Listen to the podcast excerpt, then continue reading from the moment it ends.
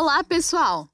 Está começando mais uma edição do Finantech, seu canal de finanças e tecnologia. Espero que todos estejam bem, se cuidando durante a quarentena e curiosos para desvendar os principais assuntos relacionados ao mundo digital. Eu sou a Júlia Carvalho e mais uma vez convido para a nossa conversa o nosso assistente virtual, o Bit. Olá, Júlia. É uma grande alegria falar novamente com nossos ouvintes. Estou muito entusiasmado para falar mais sobre as contribuições do mundo digital para os humanos. É assim que se fala, Bit. Estamos passando por um momento de profundas transformações no mundo, e quanto mais tivermos conhecimento, mais teremos condições de tomar melhores decisões em relação ao nosso futuro, não é mesmo? E falando sobre mudanças e futuro, Parece que dessa vez o tema do qual vamos tratar tem potencial para provocar uma verdadeira revolução na indústria financeira. Não é, Bit? Então fale para os nossos ouvintes que assunto é esse e por que ele é tão revolucionário. Claro, Júlia. Hoje nós vamos falar sobre Open Banking, um sistema considerado transformador, uma vez que modifica totalmente a estrutura de funcionamento da indústria financeira.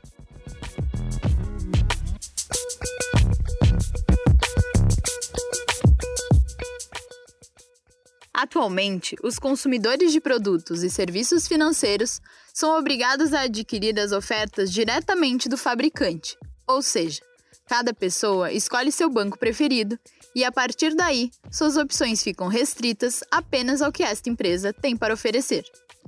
Já o Open Banking equipara a indústria financeira ao mercado varejista, por exemplo com isso, possibilita que o consumidor adquira produtos desenvolvidos por diferentes bancos em diferentes lugares, como se estivesse em supermercados de produtos financeiros.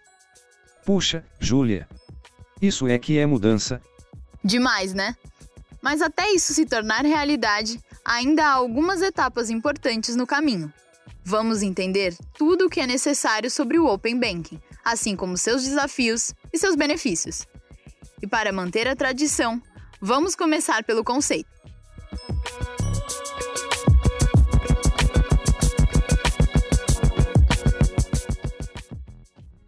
Entendo que Open Banking possibilita a abertura dos serviços e produtos de todas as instituições para que terceiros tenham acesso, possam se integrar de forma segura e fazer negócios a partir de qualquer plataforma. É isso, Bit. É por aí mesmo, Júlia. Quando o Open Banking estiver funcionando, o consumidor não precisará mais ter um vínculo específico com um determinado banco para adquirir os benefícios oferecidos. Nesse formato, as pessoas poderão acessar o mesmo produto utilizando diferentes plataformas. Por conta dessa capacidade de eliminar barreiras de um ecossistema tradicional de serviços financeiros e por incentivar o aumento da concorrência com a introdução de melhores experiências para os clientes, o modelo de Open Banking vem ganhando espaço em todo o mundo. Europa e Reino Unido foram os primeiros a implementarem regulamentações bancárias abertas. E logo o modelo foi seguido por nações como Austrália, Singapura, Malásia, Canadá, entre outros países. Interessante. Mas, Júlia, me fale sobre a situação do Brasil com relação ao processo de implantação do Open Banking.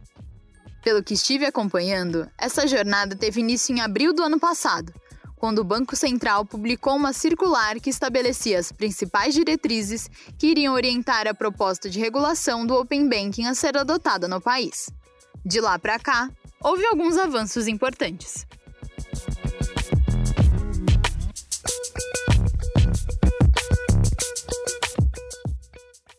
No final de novembro, o Bacen colocou propostas referentes à regulação do Open Banking para consulta pública, de forma que os interessados pudessem apresentar sugestões. Este período foi encerrado no dia 31 de janeiro. Ao todo, foram apresentadas 112 contribuições, incluindo solicitações de ajustes nas regras, propostas feitas por fintechs, empresas de internet e órgãos de defesa do consumidor.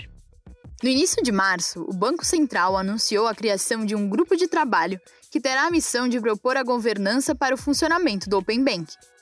O organismo terá até amanhã, dia 30 de abril, para apresentar o projeto envolvendo a composição, as atribuições e as responsabilidades dos órgãos de natureza técnica, administrativa e estratégica do Open Banking no Brasil.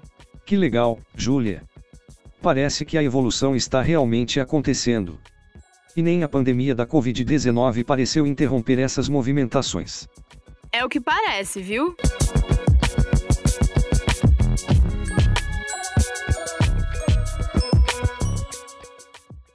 Bem, agora vamos aos benefícios práticos.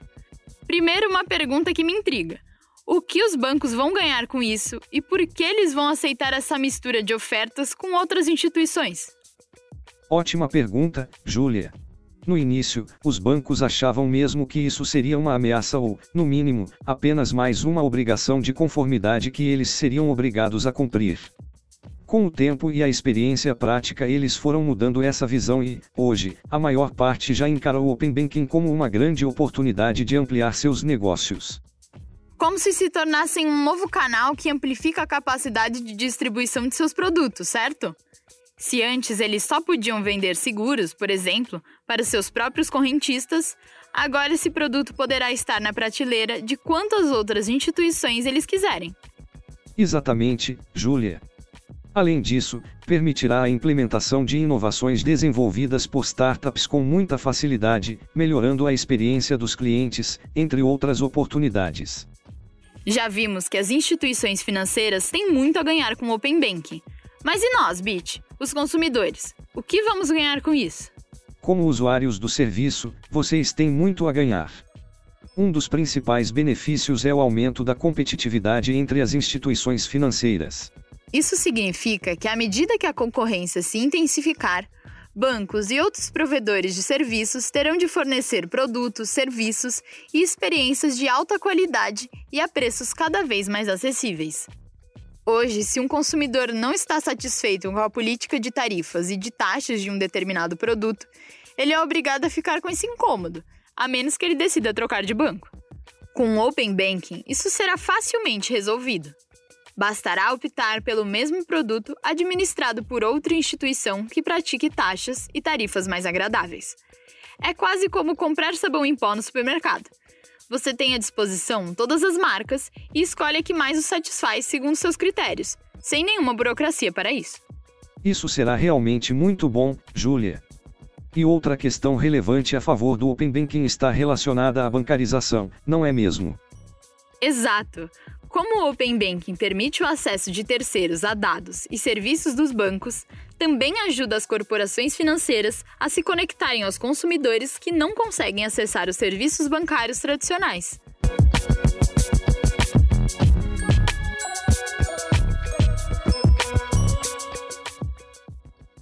Em tese, qualquer pessoa que tenha um telefone celular com aplicativos de serviços financeiros poderá trabalhar com produtos e serviços de qualquer instituição. Acredito que seu raciocínio esteja correto, Júlia. E tudo o que já conversamos aqui nas edições anteriores do Finantech reforça este conceito. O crescimento das fintechs, dos bancos digitais e das e-wallets, os pagamentos instantâneos, e tudo o que ainda está por vir funciona como degraus para o topo, que é justamente o funcionamento total do Open Banking. Muito bom, Bit! Parece que uma coisa puxa a outra, uma solução amplia o alcance da outra. Os conceitos se fundem e se multiplicam, e tudo parece convergir para um cenário completamente novo em pouco tempo, não é mesmo? E o melhor de tudo é que estaremos atentos para desvendar todos os novos movimentos aqui no Finantech. Se você se interessa por Open Banking, é só ficar ligado aqui, porque esse é o seu canal de tecnologia e finanças. Se alguma coisa importante estiver acontecendo, vamos nos informar, conversar e decifrar juntos. E esse foi mais um episódio do Finantech, o podcast da Cantarino Brasileiro, que tem como objetivo simplificar e ao mesmo tempo aprofundar o conhecimento sobre temas voltados ao universo de finanças e tecnologia. Bit, muito obrigada pela companhia. Eu que agradeço. Um abraço, pessoal. Foi um prazer ter todos vocês aqui comigo outra vez. Obrigada por seu tempo e audiência. Ah, e aquele lembrete final. Queremos que o Finantech seja um programa interativo. Então, se tiverem comentários, dúvidas, críticas ou sugestões de temas, mandem pra gente lá na página do Facebook da Cantarino Brasileiro. E semana que vem tem mais. Até lá!